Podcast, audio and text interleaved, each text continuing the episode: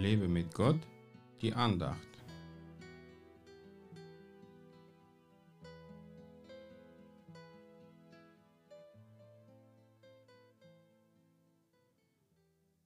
Denn tausend Jahre sind in deinen Augen wie der gestrige Tag, wenn er vergangen ist, und wie eine Wache in der Nacht. Psalm 90, Vers 4. Unser Gott ist zeitlos, also ewig. Er weiß über uns alles Bescheid, alles, was wir gestern gemacht haben, heute oder morgen machen werden.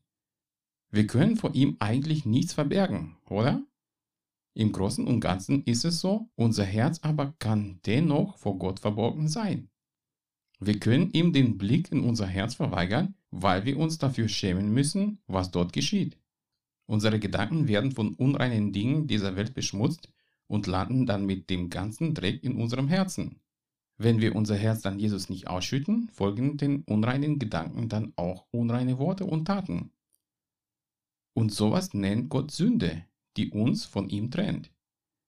Auch wenn tausend Jahre für ihn wie ein Tag sind, tut jede Sekunde der Trennung von ihm, unserem himmlischen Vater, sehr weh.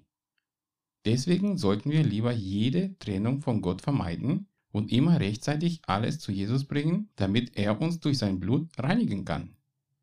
Manchmal lässt uns Gott auf die Erhörung des Gebets warten, weil er einfach besser weiß, wann er uns antworten soll. Uns kommt das Warten manchmal wie die Ewigkeit vor, aber für Gott kann es sich um Sekunden handeln. Außerdem will er, dass wir lernen, geduldig zu sein. Ich habe zehn Jahre auf meine Heilung warten müssen, aber für Gott sind es vielleicht zehn Sekunden.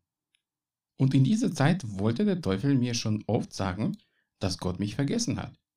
Doch das Wort Gottes hat mir Mut gemacht, die Hoffnung nicht aufzugeben und im Glauben dran zu bleiben.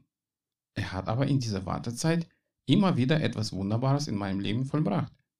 Immer wieder habe ich kleine Wunder erlebt, die man nicht als Zufall abstempeln kann. Verstecke niemals dein Herz vor Jesus. Er weiß ja schon Bescheid, was du dort versuchst zu verbergen. Warte geduldig auf seine Hilfe, die niemals zu spät kommt. Gott segne dich. Mehr Andachten findest du unter www.lebemitgott.de. Ich freue mich auf deinen Besuch.